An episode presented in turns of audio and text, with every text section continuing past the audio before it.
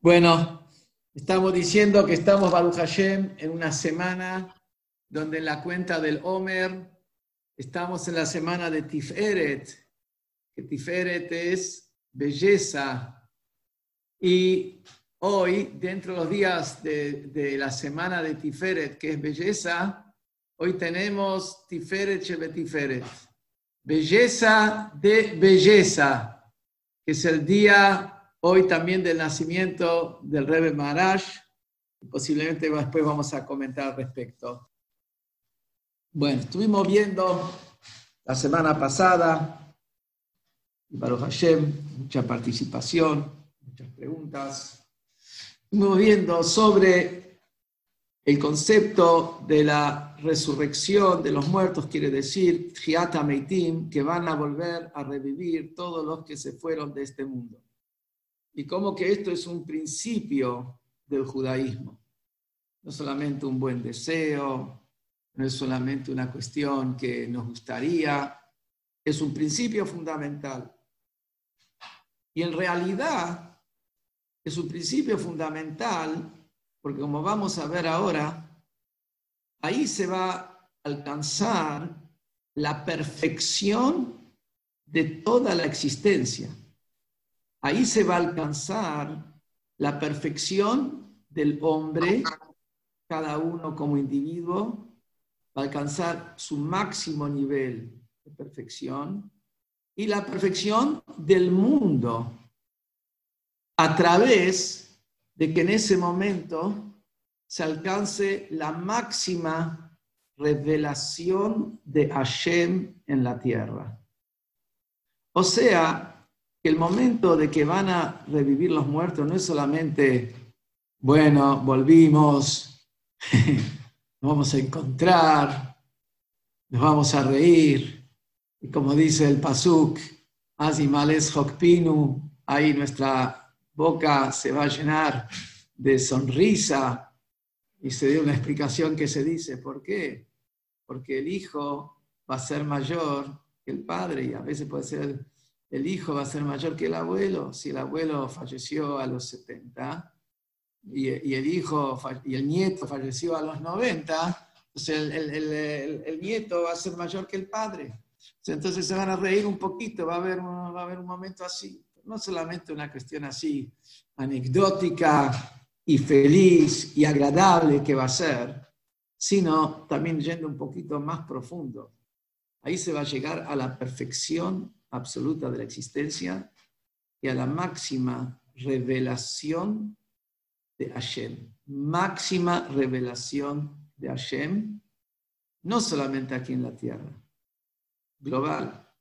Máxima revelación. Una revelación de Hashem que no tiene lugar ni en Gan Eden, no tiene lugar en los mundos espirituales superiores, no tiene lugar en el mundo de Atzilut, tiene lugar en los niveles más altos, esa revelación se va a revelar aquí, en la tierra, cuando revivan los muertos. Y ya con eso ya estamos, ante todo, respondiendo a una de las preguntas que recibimos la semana pasada, que entiende que es importante y un principio del judaísmo que van a revivir los muertos, pero ¿por qué es importante? Entonces estamos dando acá el núcleo de la idea, que lo vamos a desarrollar. Es importante porque Tjiata Meitim no es simplemente un premio. Tjiata Meitim es alcanzar la perfección de la existencia, el objetivo de Dios con toda la creación, no solamente de este mundo inferior el objetivo de la creación de toda la cadena de mundos espirituales. Quienes tienen un poco Kabbalah saben que hay miríadas de mundos espirituales hasta llegar aquí abajo. El objetivo de todos los mundos, de todas las revelaciones, se va a lograr ahí cuando sea Tejiat Ametim, la van a revivir los muertos y se revele ahí la esencia de Hashem.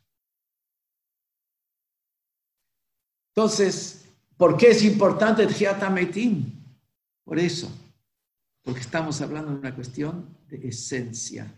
Estamos hablando de una cuestión nada más de lo que nos gusta a nosotros. Estamos hablando de una cuestión que tiene que ver con la esencia de toda la existencia, que tiene que ver con la esencia de Dios. Y también se nos preguntó la semana pasada, entre las primeras preguntas, ¿cómo hacemos para no asustarnos cuando veamos a los muertos caminando por la calle? No sé cuál fue exactamente la intención de la pregunta, porque vamos a estar viendo a la gente viva. Pero por ahí la intención de la pregunta fue la siguiente. Porque supóngase que una persona, cuando falleció, eh, falleció y lo no le habían antes amputado un pie en vida. Una persona falleció y lo aleinu era sordo, no escuchaba bien. Cuando van a volver a revivir, ¿de qué manera va a volver a revivir? ¿Va a volver a revivir entero o va a volver a revivir como estaba? Y dicen en las diferentes fuentes, siempre cuando yo hablo de fuentes estoy hablando de fuentes talmúdicas, o estoy hablando de fuentes en el Zohar, estoy hablando fuentes en la Kabbalah, no de alguien que dijo algo hoy en día, estoy hablando de las fuentes, fuentes, raíces clásicas, esenciales del judaísmo. Y ahí se nos dice que el hombre va a volver igual como se fue. Igual como lo enterraron, es así cómo va a despertar y cómo se va a levantar. Y así van a levantarse todos, igual como los enterraron. Después, dice el Zohar y también los diferentes Midrashim, después Hashem va a curar a todos y va a estar todos en el nivel completo, íntegro y perfecto. Pero primero nos levantamos como nos fuimos. Y esto incluso abarca a lo que tiene que ver con las ropas, que en el Talmud hay toda una, pregunta, ¿con qué ropas se va a volver la persona después cuando, cuando, cuando se reviva? Y la mayoría dice de los hajamim, hablando talmudistas, dice de que con la ropa que se fue, con esa ropa es que va a volver. Por eso es y cuando se lo viste a la persona en el momento del entierro, es importante también cómo se lo viste que le ponen el talit. Es importante no solamente para despertar el mérito, el mérito de, y que lo acompañe el mérito durante su travesía por el otro mundo, que su mérito esté con él. No sé si alguna vez conté, que mi papá, Alaba Shalom, pasó la guerra primero en un campo de trabajo y después escapándose por los bosques. Y Baruch Hashem no perdió de poner tefilim un solo día en su vida. En toda la guerra, en toda la guerra no perdió de poner tefilim un día, un día. Y nos pidió, a mí y a mi hermano, que el día que lo entierren, que lo entierren con la bolsita del tefilín, no con el tefilín, la bolsita que contiene el tefilín, esa bolsita que lo acompañó a él por todos los lugares, en el campo y en, y en, los, y en, los, y en los bosques, y después cuando vino a la Argentina del 47, esa bolsita de tefilín que esté al lado de él para testiguar que puso tefilín toda su vida. Está el tema se pone el talit como por, por una cuestión de mérito. Pero también está el tema, como uno se va, así también es como va a volver. Entonces, por eso es la importancia que tienen todo como son los detalles del entierro y por eso la importancia del entierro y con Kedushá, con santidad, y en qué lugar está enterrado y al lado de quién está enterrado. Todo eso es importante. ¿Por qué? Porque ese cuerpo se va a volver a levantar. Y el alma de alguna manera también sigue conectada a ese cuerpo y cada tanto de alguna por eso vuelve al lugar, por eso la costumbre de poner una piedrita en la tumba, uno de los motivos de esa costumbre es, o si el alma justo en ese momento no estuvo cuando uno visitó la sepultura del ser querido, después uno deja ahí la piedrita, dejó algo de sí mismo, para que cuando el alma vea, venga, sienta que estuvo alguien, estuvo, quien estuvo ahí, quien estuvo por el lugar. Entonces, por eso quiero decir, por ahí, eh, ¿cómo, ¿cómo se vuelve? Se vuelve igual como lo enterraron. Pero hay otra opinión que está trayendo Tosafot, contemporáneos, por poquito, una generación posterior a, a Maimónides, le traen que, no, que se, la, alma, la, persona vuelve con la ropa que usaba normalmente en vida. Esa ropa que usaba normalmente en vida, con esa ropa se va a, despertar, se va, con esa ropa, con esa ropa va a volver. Y después, bueno, después va a elegir la mejor ropa, por supuesto, como corresponde para el momento después de Tejiat Ameitim. Acá otra pregunta que se nos hizo es, cuando vemos a los muertos en los sueños, ¿qué significa eso? ¿Qué opinión hay al respecto? Y esto no es algo que podemos decir absoluto, porque esto depende mucho de la persona y de las circunstancias. Por un lado está escrito que la mayoría de todos los sueños que la persona sueña vienen de las cosas que la persona vive, de las que personas impacta. Por eso uno no tiene que darle importancia a los sueños, porque eh, son, tiene que ver con los impactos y las influencias que tuvo. Pero si una persona es una persona un nivel espiritual más refinado, una persona que tiene cierta kedushá, que tiene cierta santidad, y esa persona tiene un sueño, ahí el sueño ya tiene otro sentido. Ahora, en una misma persona, cuando se reintegra, voy a decir para hasta tal punto que eh, si a una persona le viene el sueño del padre y le dice dos o tres veces, por ejemplo, que ese dinero que estaba puesto a un costado es para Tzedaká, por ejemplo, por ley judía no tiene que hacerle caso. Por ley judía no está obligado a hacerle caso, porque un sueño no quiere decir absolutamente nada, salvo que estemos hablando de algún tzadik, incluso así. Pero sin embargo, tenemos también por el otro lado historias donde sí, cuando se reiteró la presencia de un ser querido que vino del, otro mundo se reiteró más de una vez, es porque algo hay que está impactado. Hubo casos donde el tema tenía que ver porque nos estaba diciendo Kadish por esta persona, pues eso se apareció.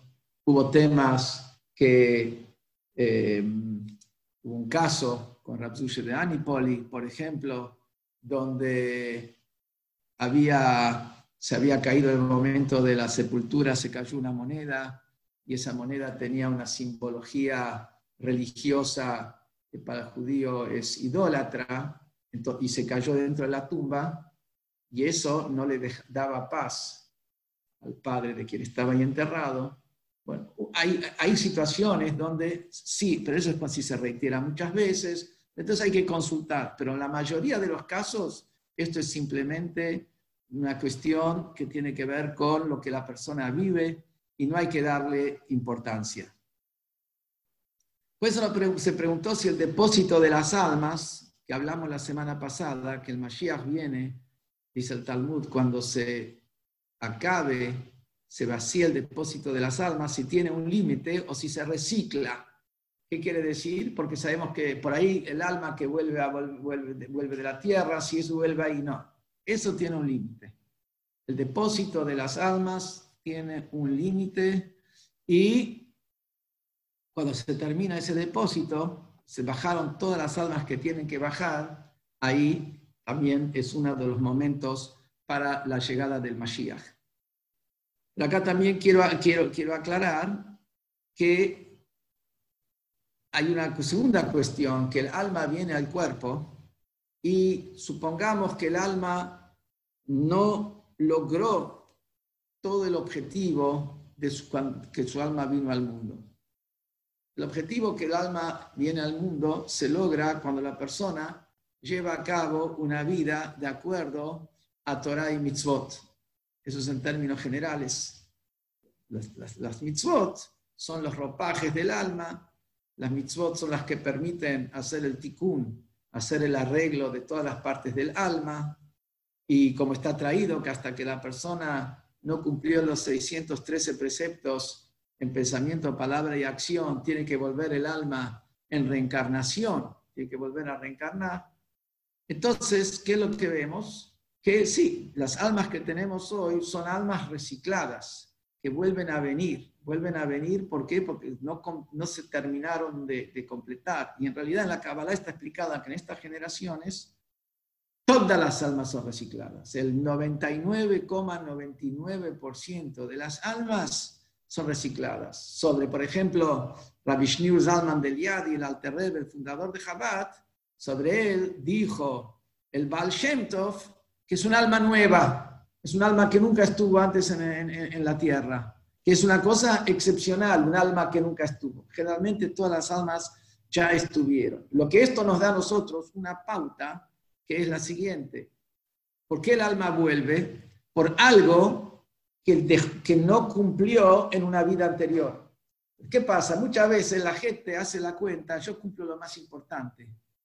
El detalle, no, soy, no, soy, un tzadik, no soy un tzadik, yo soy una persona común, yo más o menos, eh, más o menos me voy arreglando. Entonces, generalmente, los detalles la gente los dejamos de costado, que tratamos de cumplir las cosas realmente importantes y graves. Pues ahí, ¿cuál es el problema? Seguramente nuestra alma las cosas importantes las cumplió en las vidas anteriores también. Y si volvió es porque le faltó el detalle. Entonces, al revés, hoy en día, cuando estamos en el final de los tiempos, ya previo al Mashiach, necesitamos fijarnos en los detalles. Lo, lo, más importante, ya seguro que mi alma lo cumplió antes. Yo voy a estudiar Torah nada más que lo básico. Seguramente mi alma ya estudió la Torah lo básico. Yo tengo que profundizar más, estudiar más, estudiar eh, más partes de la Torah, eh, eh, tomar, porque eso es lo que le faltó posiblemente a mi alma, porque a mi alma no es que volvió porque, porque estuvo muy, digamos, estuvo en los detalles. Entonces, ese es otro detalle que es importante para tomar en cuenta, especialmente hoy, de sí cuidarse en los detalles de las mitzvot, porque eso es probablemente lo que puede estar faltando a ese alma y que por eso este alma está volviendo, volvió de vuelta aquí a la tierra. Y también en este tema del, reciclar de las almas, acá también eh, se me preguntó, ¿qué pasa con un alma que ya que estuvo una vez en la tierra, vivió en un cuerpo, después volvió en otro cuerpo, después tuvo una tercera vez en otro cuerpo. Cuando revive el alma, ¿en cuál de los tres cuerpos revive? Y la respuesta es, como la dice el Arizal, el cabalista Arizal, basado en el Zohar, explica el Arizal que el alma, cuando vuelve a, la tierra, cuando el alma vuelve a reencarnar, reencarna por algo que le faltó en su vida previa lo que hizo bien en su vida previa, esa parte del alma ya no vuelve a reencarnar. Reencarna la parte del alma que todavía necesita terminar de arreglarse. Entonces, ¿qué es lo que ocurre? Dice la, eh, dice la Rizal. En cada cuerpo va a revivir esa parte del alma que logró su perfección que se completó en vida de ese cuerpo. Y acá tenemos que aclarar que no es que, vamos a decir, que en una vida era muy estudioso, de la Torah. En otra vida era una persona de muchísimo, muy buen corazón. Entonces en un alma reencarna nada más que el intelecto, en otro alma reencarna nada más que la emoción. En otra vida fue una persona de acción concreta, entonces lo único que reencarna es su, su acción y no reencarna su parte intelectual, su parte emocional. Lo que en realidad el alma se subdivide. Tomemos una, una fogata, saquemos de la fogata una chispa cada chispa es una chispita de la fogata y cada chispa contiene la totalidad del, fuego. Lo mismo también, cada alma, cada parte del alma en realidad contiene la totalidad del alma. Entonces, está la parte del alma que logró su perfección porque cumplió la Torah y las mitzvot en una vida. Esa parte del alma reencarna en ese cuerpo donde cumplió, donde logró su perfección. La otra parte de esa misma alma que logró su perfección en otro cuerpo va a revivir en otro cuerpo y la otra parte del alma va a revivir en otro cuerpo. Entonces está respondido. Ahora, ¿qué pasa si en la misma vida, en la misma vida, la persona estuvo casado dos veces? Estuvo casado dos veces. O una mujer estuvo casado con dos hombres, estuvo casado con un hombre, ese hombre falleció, Dios libre, después se volvió a casar con otro. Y está perfecto, no es que tuvo un problema con el primero o con el que estuvo bien con los dos. Entonces, cuando vuelve, ¿con cuál de los dos vuelve? Y en eso hay realmente hay, dos opiniones. Hay una que vuelve con el último, la otra que vuelve con el primero. Hay dos opiniones. Entonces, esto lo vamos a ver en la práctica es en la práctica. Y lo que yo pienso es que seguramente, esto lo digo yo como chiste, ¿no? Pero solamente le van a dejar elegir. Por eso no hay nada fijo, no hay nada fijo, le van a dejar, le van a dejar elegir a cada uno. Bueno, esto es en otro aspecto. Acá me habla de que en el mundo venidero, una otra pregunta, si el mundo se va a cubrir de agua, ¿qué nos vamos a ahogar? Posiblemente acá se refiere la pregunta a un midrash que dice que igual como fue la creación, que el mundo estaba totalmente cubierto de agua, así dice, cuando venga el Mashiach, el conocimiento de Hashem va a cubrir al, al, mundo como las aguas cubren al mar. Pero acá se refiere al conocimiento de Hashem, no agua física. Es una metáfora mística al, al comparar al agua que cubre todo.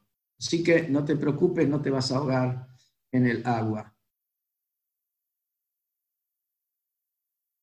Después también otra pregunta, que no es específicamente con la reencarnación, pero sí tiene que ver con el tema de las almas, es, por ejemplo, ¿qué, pasa con la tzedaká que se dona en aras de un alma que falleció? Por ejemplo, en Iskor, hace poco fue, fue Pesach, último día de Pesach, dijimos Iskor, recordamos a los seres queridos, ahora viene Shavuot, también se recuerda, en, en, en Shmini Atzeret también, y después en Yom Kippur, que todo el mundo sabe de, de Iskor. Y el tema más importante de Iskor, aunque por ahí la gente no, no toma conciencia de eso, es que se pide que Hashem recuerde al alma del difunto y que lo tenga unido con la fuente de la vida y que lo tenga junto con los grandes tzadikim, Abraham, Isaac, Jacob, y con Sara, Rivka, Rachel y Lea. Pero lo más importante del Iskor es esa tzedaká que se hace en aras del alma. ¿Por qué? Porque con esa tzedaká que se hace donde se da vida a alguien, donde se le da alma a alguien, donde se ayuda a alguien, o si es una tzedaká espiritual, entonces se da vida espiritual a alguien a través de esa tzedaká que va a poder estudiar o va a poder hacer tefilá, etcétera, etcétera.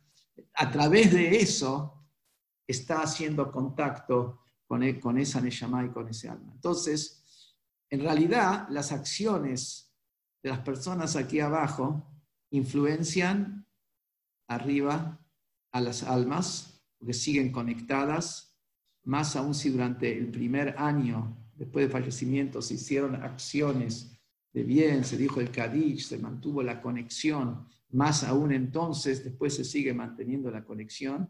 Y de ahí que también cuando llega la fecha de aniversario, el Yurtzeit no solamente se hace una cuestión de respeto es importante porque la mitzvah de respetar a los padres, por ejemplo, es en vida y después de la vida. Después de la vida sigue también la mitzvah de ir, de respetar a los padres. Entonces, cuando uno hace cosas por los padres, está respetándolos, está respetando, está respetando a su alma, está respetando a su alma, está respetando a su persona. Pero además de eso, con todas estas acciones, uno beneficia, beneficia a sus sus padres, sus seres queridos, hasta tal punto que está traído con respecto a Abraham, el primer patriarca Abraham, que su padre había sido un idólatra, que el mérito de todas las acciones de Abraham lo sacó a Teras, que era un idólatra, lo sacó del infierno gracias a la acción de su hijo Abraham. Lo que quiere decir, si eso es para sacar a alguien del infierno, imaginémonos a alguien que ya está en el paraíso y ya de por sí tiene virtudes y ya por sí tiene méritos y está en el Ganeden, etc. Cuanto más lo que hace el hijo, eso ayuda y le da una satisfacción, le da una hatruach al alma en, en, en, el otro mundo. Y está más traído que la, la satisfacción más grande que tienen las almas en el otro mundo no es solamente con la acción específica que se hace en su nombre, sino el solo hecho que sus descendientes, que sus hijos, nietos, se comportan como tienen que comportarse y van en el camino, hacen mitzvot, van en el camino de la Torah, esa es la satisfacción más, alma, más grande que tiene el alma en el otro mundo.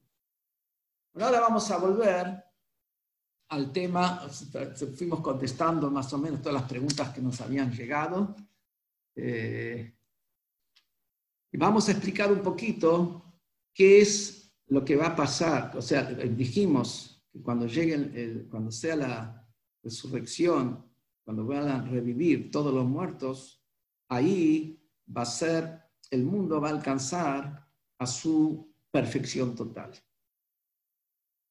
Y aquí habíamos mencionado la semana pasada la Mishnah que dice, todo Israel tiene una parte en el mundo venidero. O sea, todo Yehudí tiene una parte en el mundo que va a ser después que revivan todos los muertos.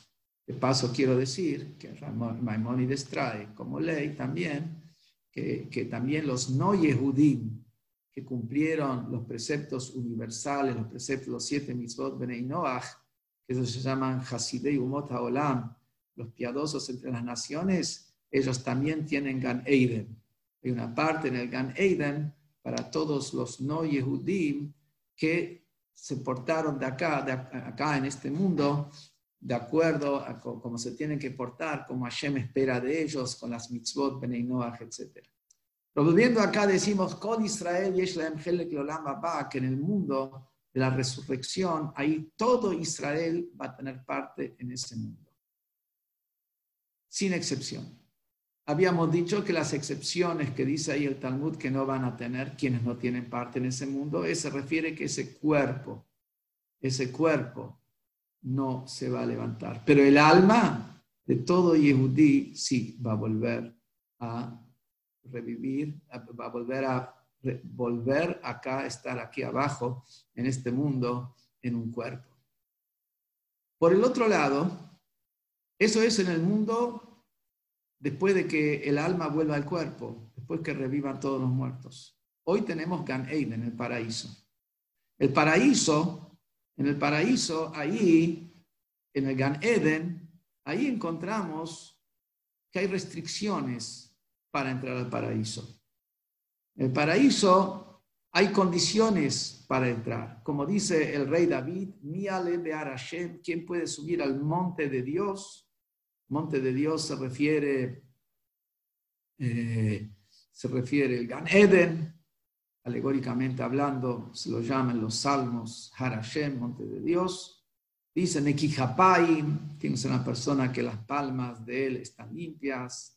Barley Vav, el corazón es puro, etcétera, etcétera. Hay muchas condiciones para poder entrar en el Gan Eden. Y en el Gan Eden mismo hay diferentes, muchos niveles, muchos, muchos niveles, de uno por encima del otro. Entonces vemos acá la contraposición. En el mundo, cuando van a revivir las almas, todo judío tiene parte en el mundo venidero. Mientras que en el Gan Eden, eh, que es el mundo de las almas puras del paraíso, hay muchas condiciones para entrar, hay muchas condiciones para, para subir de nivel en nivel. ¿Y cómo lo podemos explicar?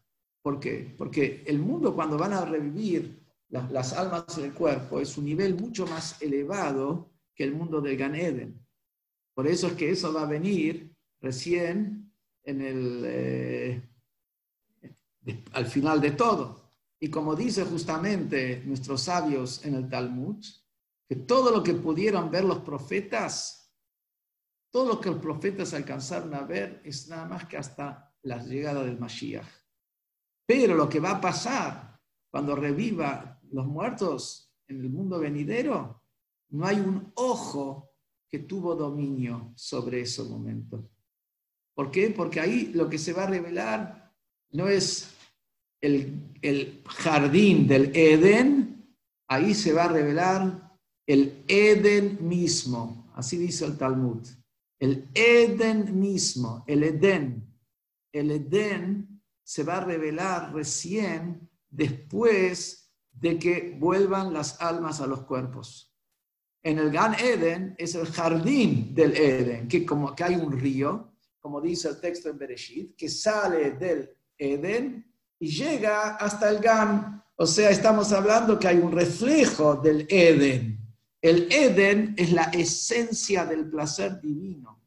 El Eden es la esencia del placer divino conectada con la esencia misma de Dios. Lo más profundo, salvando la distancia, es una persona está, está en el placer. El placer eh, eh, está conectado con la esencia misma de la persona. El Edén es el placer de la esencia misma de Dios. Eso recién se va a revelar después que revivan, que revivan los muertos. En Gan Eden es solamente el río que sale del Eden y riega al Gan y riega al jardín. Es un reflejo, es una extensión, no es el propio Eden el que se encuentra ahí en el paraíso. Entonces, ¿cómo entendemos? En el paraíso hay muchas condiciones para entrar y muchos niveles, mientras que en el mundo venidero entran todos. ¿Cómo se entiende eso? Para explicar esto, tenemos que entender que todos los niveles, Gan Eden, Mashiach, Tejiat son todos niveles que son el resultado de la observancia de Torah y Mitzvot. lo que la persona va a recibir ahí no es un pago por la Torah y Mitzvot que cumplió, sino ahí él va a recibir la luz divina generada con las mitzvot que él cumplió y la luz divina generada con la, por la Torah que él estudió. Esa propia luz divina es la luz divina que él va a recibir primero en que recibe la persona en Gan Eden, después la recibe en la época de Mashiach y finalmente en la que se termina revelando en su totalidad después de que revivan los muertos. Pero en eso que la persona reciba, pueda ser un recipiente y pueda recibir, apreciar y deleitarse de la luz divina misma, en eso hay grados. ¿Qué quiere decir grados?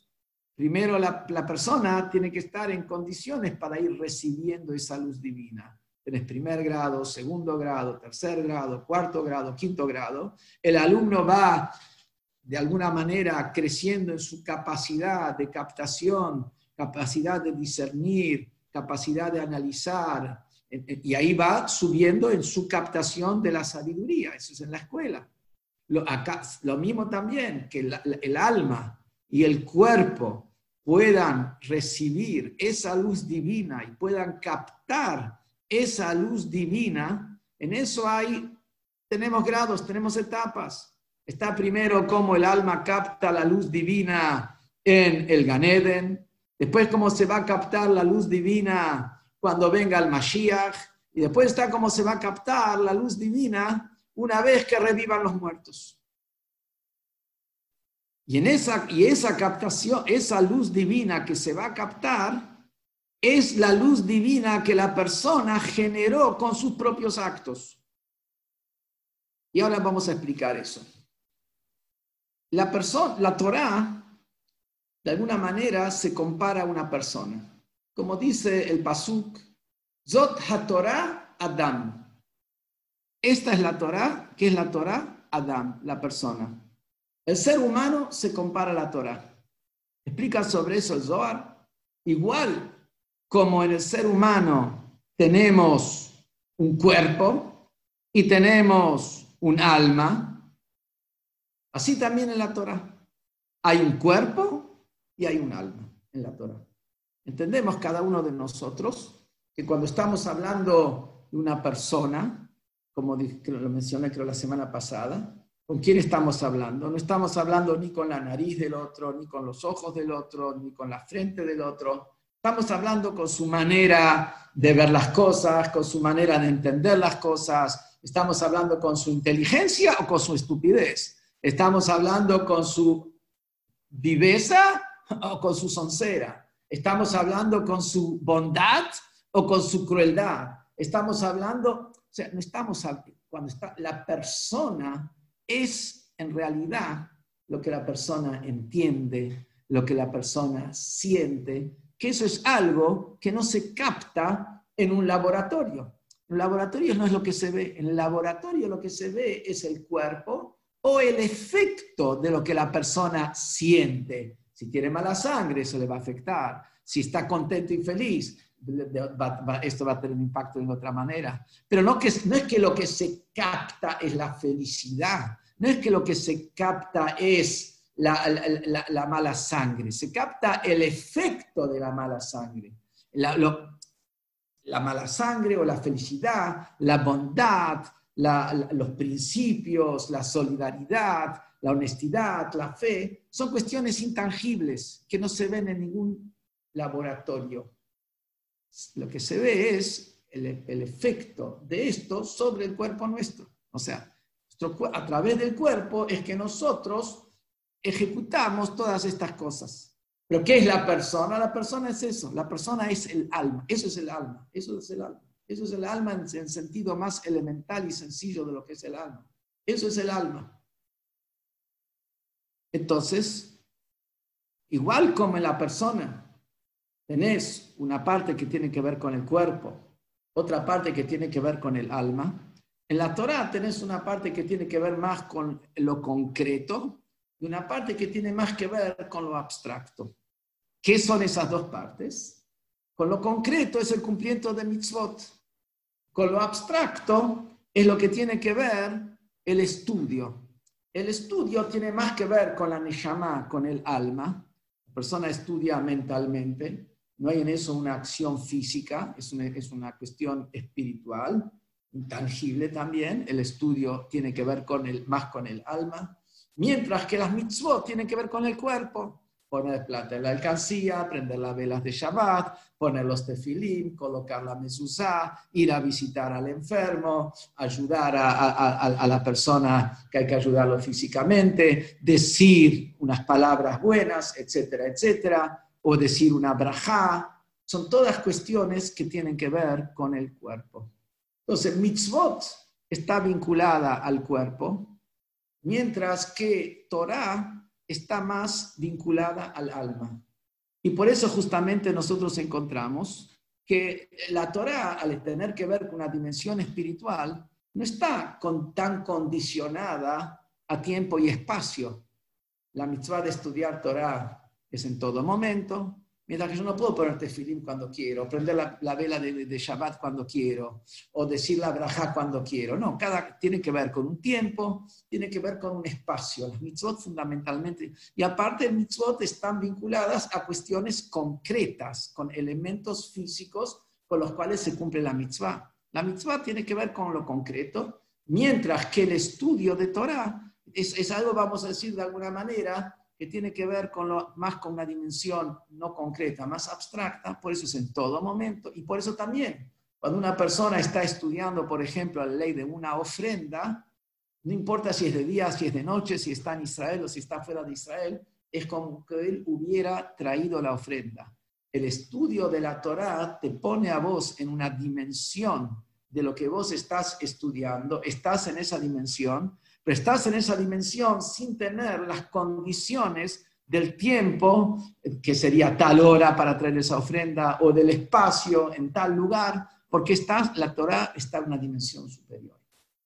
Y también, en cierto sentido, las mitzvot tienen que ver con los 248 órganos de la persona, los 248 órganos de la persona, cada mitzvah, que tiene que ver, como dice el Zohar, con los 248 órganos del rey, de Hashem, mientras que la Torah se compara más a la sangre, la sangre que no tiene que ver con un órgano específico. La sangre es la que da vida en todos los órganos tiene que la, la Dam la sangre está ahí la vitalidad.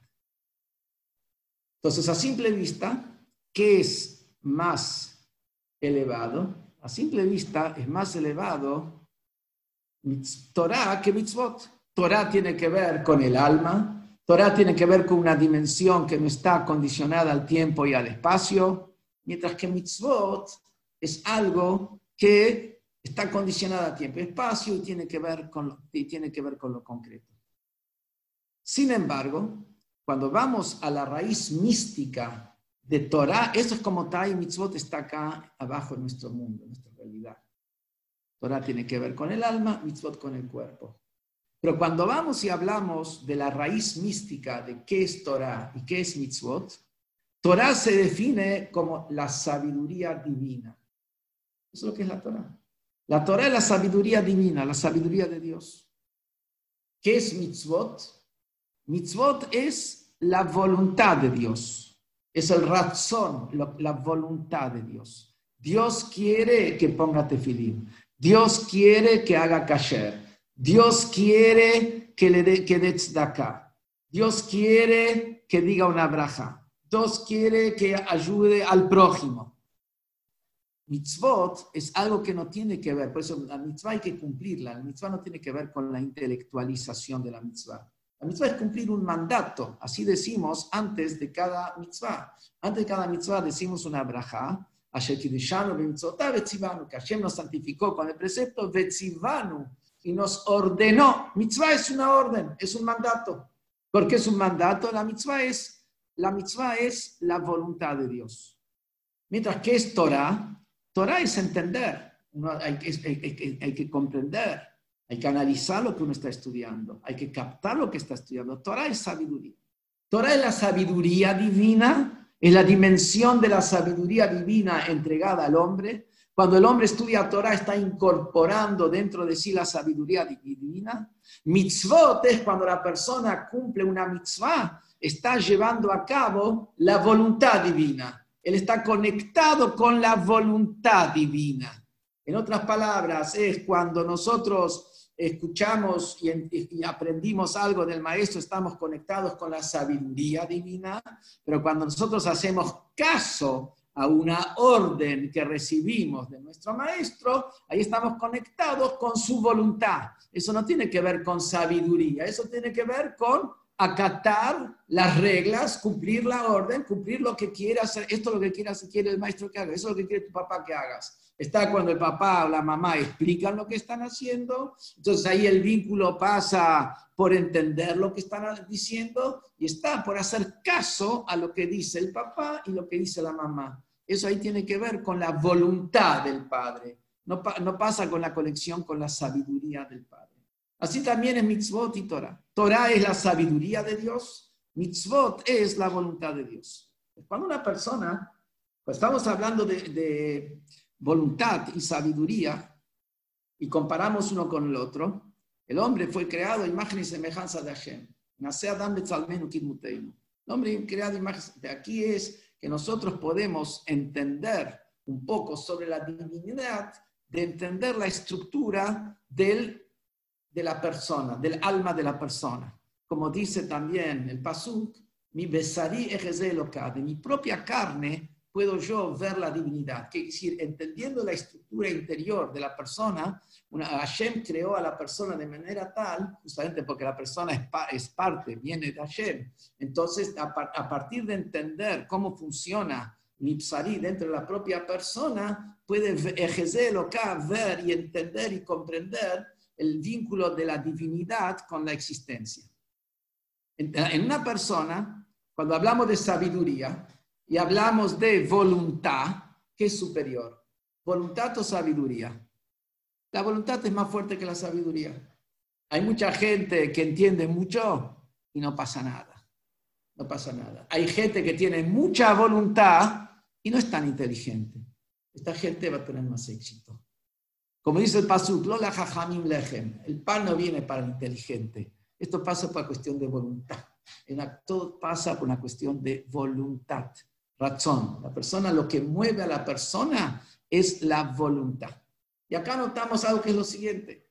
En la inteligencia, en la sabiduría, entonces, ¿qué es superior? La voluntad es superior a, la sabiduría. La, la, voluntad mueve a la sabiduría. Si una persona quiere, se va a poner a estudiar, se va a poner a pensar, se va a romper la cabeza, hasta que va a entender. Mucha gente que a veces dice es difícil entender un shiur, esto y lo otro, si vas a poner voluntad, vas a finalmente entenderlo. Si no pones voluntad, no lo vas a entender.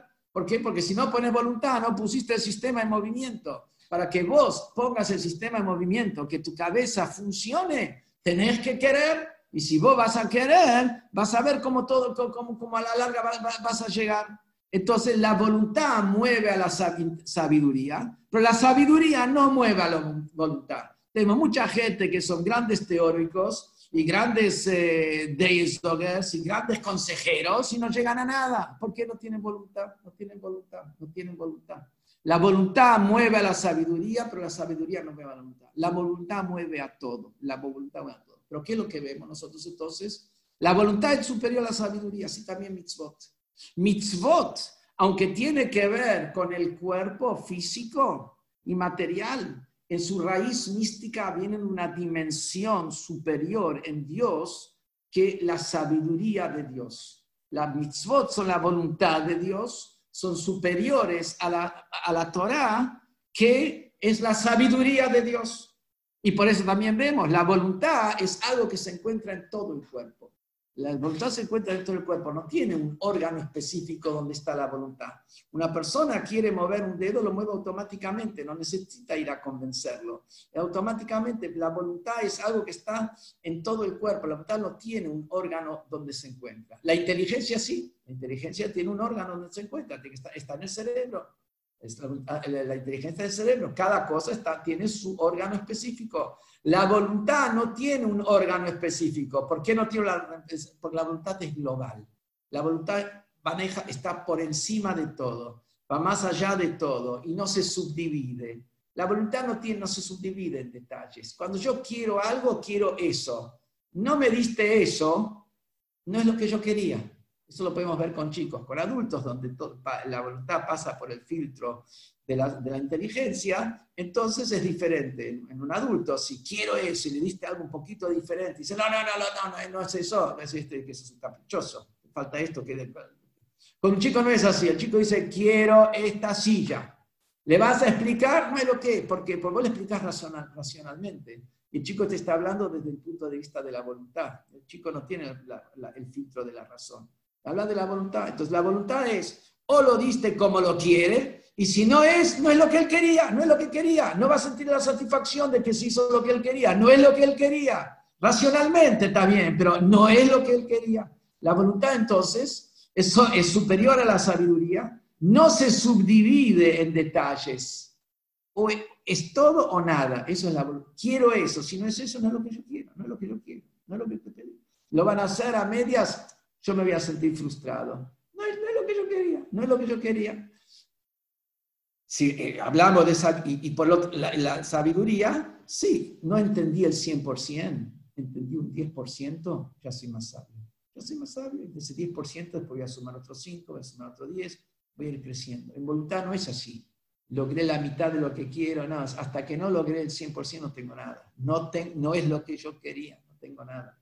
Entonces, la sabiduría se subdivide en, niveles, sabiduría se subdivide en niveles. Y también para, la, sabiduría tiene un receptor que lo recibe, que es el cerebro. La voluntad está en todo el cuerpo por, igual, no tiene un lugar específico. Eso, mitzvot tiene que ver con la voluntad de Hashem. Por eso el mitzvot no tiene que ver cómo es el judío. Si el judío es más sabio, menos sabio, más espiritual, menos espiritual. Todo judío tiene que cumplir todas las mitzvot. No hay ninguna diferencia porque es la voluntad de Dios. La voluntad no se subdivide. La voluntad no tiene un recipiente específico. Él quiere, punto, y, mueve, y, mueve. La, voluntad es, y la voluntad no tiene un límite, no, no es como la sabiduría que tiene un límite. Entonces, la voluntad es totalmente englobante. Las mitzvot son totalmente englobantes. Por eso la mitzvot, primero, cada mitzvah hay que cumplirla exactamente como dice la ley. Si no la cumplió como dice la ley, no es la mitzvah. No es que cumplió la mitzvah a medias. No es lo que Hashem quería. No es nada, es cero. Si no cumplió eso como tenía que haber sido, no es. Si esa mitzvah la cumplió completa, esa la hizo completa. Es hacela bien, hacela bien, porque eso es entonces voluntad de Hashem. Si no, no es, la voluntad de Hashem, es lo que a vos te gusta, al tercero le gustó marketing, nos sentimos bien, estamos todos emocionados, estamos todos felices, todo, lo que quieras. Pero no es lo que quería Hashem, no es lo que quería Hashem. Entonces, ¿vos qué buscas con la mitzvah? Buscar la conexión. Entonces, si vos querés hacer lo que Hashem quiere, tienes que hacerlo exactamente. Y por el otro lado, igual como la voluntad no se subdivide en detalles, Así también, no sé, todo Yehudim tienen las mitzvot, todos, no hay diferencia. Moshe Rabbeinu tenía que poner tefilín todos los días, yo como un chico de 13 años que, que, no sabe absolutamente nada de judaísmo, que los padres la primera vez que se enteran de tefilín es porque vinieron a hacer un bar mitzvah, porque un amigo les contó qué lindo que es, exactamente igual, exactamente la misma mitzvah que Moshe Rabbeinu, el profeta más grande de todos los profetas, él está cumpliendo con la voluntad divina cuando pone tefilim, como este chico en el día de su bar mitzvah, cuando está poniendo los tefilim. Entonces la voluntad es para todos por igual. Estudio de la Torah no es así. Estudio de la Torah vemos que hay diferencia de acuerdo a la capacidad de cada persona, también hay diferencias de acuerdo al tiempo que cada uno tiene, que tiene que mantener a una familia, entonces tiene que trabajar para mantener a la familia, entonces tiene que tener tiempo fijo para poder estudiar Torah cada día, cada persona tiene un tiempo fijo, pero eso es el estudiar Torah no es para todos por igual, es, hay diferentes niveles de cuánto cada uno tiene que estudiar. A un joven que, que, que, está, que tiene todo el tiempo disponible, tiene que estudiar Torah todo el tiempo que, que, tiene. Pero una persona que tiene, otras, tiene una familia, que ocuparse de la familia, ocuparse de los hijos, que ocuparse de la parnasá, tiene que ocuparse de la casa, ahora que estamos en cuarentena, tiene que lavar los platos. Entonces, tiene ahí la mitzvah de lavar los platos y de ayudarle a la esposa. Esa es la mitzvah que él tiene. También tiene tiempo para estudiar Torah. También hay bastante más tiempo para estudiar Torah por ahí que tenía antes. Entonces, pero vuelvo a decir, estudiar Torah no es para todos. Entonces, ¿qué es lo que vemos? Torah tiene, es, tiene que ver con el alma, pero tiene que ver con la sabiduría de, sabiduría de Dios, que tiene límites y hay diferentes categorías. Mitzvot tiene que ver con el cuerpo, pero tiene que ver con la voluntad de Dios y es algo que es, no tiene límite y no hay diferentes niveles. No hay diferentes niveles. Entonces, en el Gan Eden, en el paraíso, lo que se capta es la divinidad de la Torah que la persona estudió en vida. Todos sabemos que tenemos un alma, como expliqué antes, que es algo absolutamente lógico y se ve una persona, eh, su capacidad, su, visión, su voluntad, todo esto, eso es, eso es lo que es el alma nosotros vemos el impacto del alma en el cuerpo. El alma misma no lo vemos. El alma misma no lo vemos, la inteligencia misma, la sabiduría misma, de dónde viene. Nosotros tenemos el resultado, pero no tenemos la, qué, qué es, qué es. Sabemos de su existencia, no de su esencia del alma. Sabemos como, como la electricidad. La electricidad no sabemos, no vemos lo que es. Vemos el efecto de la electricidad en los elementos que transportan a la electricidad. Pero nadie tiene duda de que hay electricidad, porque va a meter el dedo ahí y se va a convencer, y después ya no le va a ayudar más que se convenció. ¿Eh? Se ve el efecto. Uno tiene la certeza de muchísimas cosas por el efecto, no porque necesariamente tiene que ver a la cosa en sí. Así también el alma, uno ve el efecto y ve, ve la existencia del alma, pero ¿qué es? No lo capta. Así también en este mundo nosotros captamos de que hay un Dios que ordena, que maneja, que organiza todo, cada detalle muestra la grandeza de Dios, etcétera, etcétera. Nosotros vemos ahí la existencia, no vemos la esencia. Gan Eiden es como diríamos se podría captar el alma misma. Gan Eiden se capta el alma de la existencia, que es Dios. En Ganeiden sería, pero se lo capta. Eso es Torah. ¿Qué es Torah? Captar, captar intelectualmente, incorporar dentro de la capacidad que yo tengo de retención. Eso es Ganeiden. Ganeiden es las almas se nutren de la divinidad porque captan esa, captan esa divinidad, captan la divinidad que puede ser contenida dentro de un alma, un alma pura, porque se, se divestió del cuerpo, como le explicamos la semana pasada. Entonces, esa divinidad que se capta en Gan Eden, ¿qué es? En la Torah que yo estudié acá en la tierra. Esa Torah que yo estudié una Gemara hoy, el día de hoy, que justo todos estudiamos una hoja de Gemara. Esa Gemara que yo estudié y que habla por ahí, habla de una persona que fabrica, que fabrica enseres de cerámica. Y habla uno que fabrica cosas de vidrio. Esa que estoy hablando de, de que se chocaron y se cayeron y quién tiene que pagar, en realidad todo eso es fruto de la, sabiduría divina. En el Ganeden se capta la divinidad misma que está detrás de cada una de estas leyes. Se capta a Dios. Esto es como Dios, digamos, tiene un impacto en la realidad de acá, de aquí abajo. La divinidad en su pureza, en su abstracción, se lo capta en Ganeden. Por eso dice, dichoso quien llega aquí al Ganeden y lo que estudió de Torah está en su mano. ¿Por qué? Porque de acuerdo a lo que estudió en Torah es donde va a entrar en el Ganeden. En el Ganeden lo que hace es captar esa divinidad. ¿Pero qué divinidad se capta? La divinidad que es captable, la divinidad de la sabiduría divina. Hoy captamos la sabiduría divina a través del filtro de las cuestiones materiales. Captamos la existencia de la sabiduría divina, no la esencia. En el Ganeden vamos a captar la esencia misma de esa sabiduría. Pero ahí, en Ganeden hay niveles y hay condiciones, igual como vos, para, como en Torah, hay niveles, uno estudia más, uno estudia menos, igual, como, igual quiero aclarar que el que estudió todo el tiempo que tenía para estudiar, aunque era poco tiempo el que tenía, pues tenía que mantener la familia, también tiene la integridad como aquel que estudió 24 horas al día, porque él tenía las 24 horas al día a disposición. El tema está si uno hace uso del tiempo que realmente tiene a disposición. Eso es lo que se mide. Entonces, volviendo a eso, cuando la persona está en Gan Eden, capta, ahí, por eso Gan Eden tiene que ver con el alma, porque Gan Eden es donde se revela la divinidad de la Torah que uno estudió, que la Torah tiene que ver con el alma. Mientras que cuando revivan los muertos, tiene que ver con el cuerpo. ¿Qué tiene que ver con el cuerpo? Cuerpo tiene que ver con mitzvot. ¿Qué es lo que se va a revelar cuando se revivan los muertos? Ahí se va a revelar la voluntad divina que la voluntad divina es, como dijimos antes, es algo que no tiene límite. La voluntad divina es, es, la que está en las mitzvot que están vinculadas al cuerpo. Y más aún, en el cuerpo está la elección de Hashem. La elección de Hashem, cuando eligió al pueblo judío, eligió el cuerpo del pueblo judío. Eso es en el mundo y, por esa elección de Hashem, esa se encuentra en el cuerpo. ¿qué ocurre?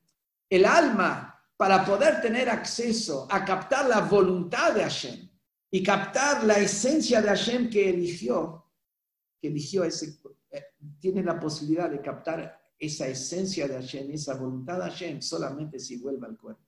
Solamente si vuelve al cuerpo, porque la voluntad divina está relacionada con el cuerpo. ¿Por qué la voluntad divina está relacionada con el cuerpo? Y vamos a un punto más, que es la materia para que, crea, para que se crea la materia, del espíritu saltemos a la materia, hay un salto que es ilimitado. Espíritu nunca se convierte en materia. Una idea de la misma idea no, se materializa nunca. Tienes que tomar algo material y ahí plasmas la idea. No es que la idea se materializa. La idea no se materializa. del espíritu, de que del espíritu se haga materia, hay un salto es un salto ilimitado. Para poder crear la materia tiene que participar la fuerza infinita de Dios, que frente a esa fuerza infinita de Dios, materia y espíritu es exactamente igual, y por eso crea la materia. Entonces, en el cuerpo está esa fuerza infinita de Dios. El alma por sí mismo no tiene acceso a esa fuerza infinita de Dios, no tiene acceso a recibir la revelación de la fuerza infinita de Dios si no se enviste dentro de un cuerpo. Ese, y en ese cuerpo que cumplieron mitzvot, las mitzvot vinculadas a la voluntad de Dios, que eso está vinculada al cuerpo, la acción concreta, es en ese cuerpo donde el alma tiene acceso para recibir, que se le revele la voluntad de Dios que supera la sabiduría de Dios, la voluntad de Dios que representa el nivel infinito de Dios, y más aún, en este mundo, acá está el objetivo que tuvo la esencia misma de Dios con toda la creación. La esencia absoluta de Dios, que incluso es superior a la voluntad, como una persona. Una persona vos tenés las capacidades que se envisten en el cuerpo, después tenés la voluntad, que no está investida en el cuerpo, maneja todo, pero no está investida, no tiene un órgano específico donde está investida. Después tenés la esencia del alma. Porque esa voluntad también viene de una esencia viene de una esencia que es un punto indivisible, es la esencia misma del alma, lo que diríamos la chispa del alma, la chispa indivisible del alma. La yud, el punto de la yud, el punto, yud, yud, el punto del yudí, el punto esencial del alma, la esencia misma del alma. Esa esencia misma del alma, esa está conectada con la esencia misma de Hashem. Esa esencia misma de Hashem no se puede revelar en el mundo del espíritu. Esa esencia misma de Hashem es la que está involucrada también con la creación de la materia. Es la esencia que elige el cuerpo y la esencia vinculada a la creación de la materia, porque también cómo es la materia. La materia es, uno mira algo material y, siente, esto no tiene una causa anterior, esto siempre, esto es, no hay algo anterior de donde eso proviene. el espíritu siempre habla de algo anterior cada idea es consecuencia de otra idea y lleva a otra idea. Hay un encadenamiento, vos ves la fuente donde las cosas vienen, lo mismo los sentimientos. Hay una causa previa, las cosas, en el espíritu se siente que hay una causa previa. En la materia no se siente la causa previa. La materia se muestra como eso soy y nada más, y no hay causa previa a, a mí mismo. Yo soy y existo y punto, existo y punto. ¿De dónde viene esa existencia? De la esencia misma de Dios. La esencia de misma, de Dios no tiene una causa previa a él, Hasbe Shalom. La voluntad de Dios ya es una emanación de Dios, es una manifestación de Dios. La sabiduría de Dios ya es una manifestación de Dios, es una emanación de Dios. Está la esencia misma, el infinito absoluto de la esencia misma de Dios. esa esencia se revela solamente aquí abajo en este mundo. Se revela más aquí abajo en este mundo, ¿por qué? Porque acá está la elección del cuerpo de Yudí, acá está la creación de la materia que es creada por la esencia misma de Dios, y, y fundamentalmente porque la esencia, Hashem quiso que su esencia se revele en lo más inferior. ¿Qué quiere decir? En un mundo donde hay un ocultamiento total de la presencia divina, ahí se revele la esencia misma de Dios. Y para que el alma pueda conectarse con la esencia misma de Dios, el alma tiene que bajar aquí abajo y es ahí donde llega, y esa es la máxima perfección. La máxima perfección es el mundo físico tal cual, como está conectado con la esencia misma de Dios. Pero para llegar a esa esencia misma de Dios tiene que pasar por todas las etapas. Tiene que pasar por la etapa de sabiduría, la etapa de voluntad, hasta llegar a la etapa de la esencia, que eso sería, tiene que pasar por Ganeiden, tiene que pasar por la época de Mashiach, hasta llegar a donde reviven todos los muertos. Quiera Hashem que este estudio que hicimos, ante todo nos, haga valorar nuestra alma. Sepamos el valor que hay en nuestra alma. y cómo le debemos dar importancia a nuestra alma todos los días. Lo que quiere decir con cumplir con la función que necesita el alma a través de Torah y mitzvot. En segundo lugar, saber valorar lo que es una mitzvah en este mundo inferior acá. Acá, el Gan Eden ya es donde vamos a nosotros a recibir de lo que hicimos aquí abajo. Y después ni que hablar la época de Mashiach y. Valorar cada día, cada día que estamos aquí abajo con cada mitzvah que hacemos, valorarla al máximo y, saber, digamos, que, que eso tiene un valor incalculable porque con cada mitzvah logramos el objetivo de la creación y nos conectamos con la esencia misma de Hashem. Quiera Hashem que nos veamos, nos reencontremos con alegría, con cosas buenas, con el Mashiach ya, con toda la familia sana, con todo lo bueno y con todo lo mejor de inmediato. Vamos a hacer minjalos que todavía lo dijimos porque justo ya se pone el sol, ya en este minuto se está poniendo el sol. Y todo lo mejor para todos.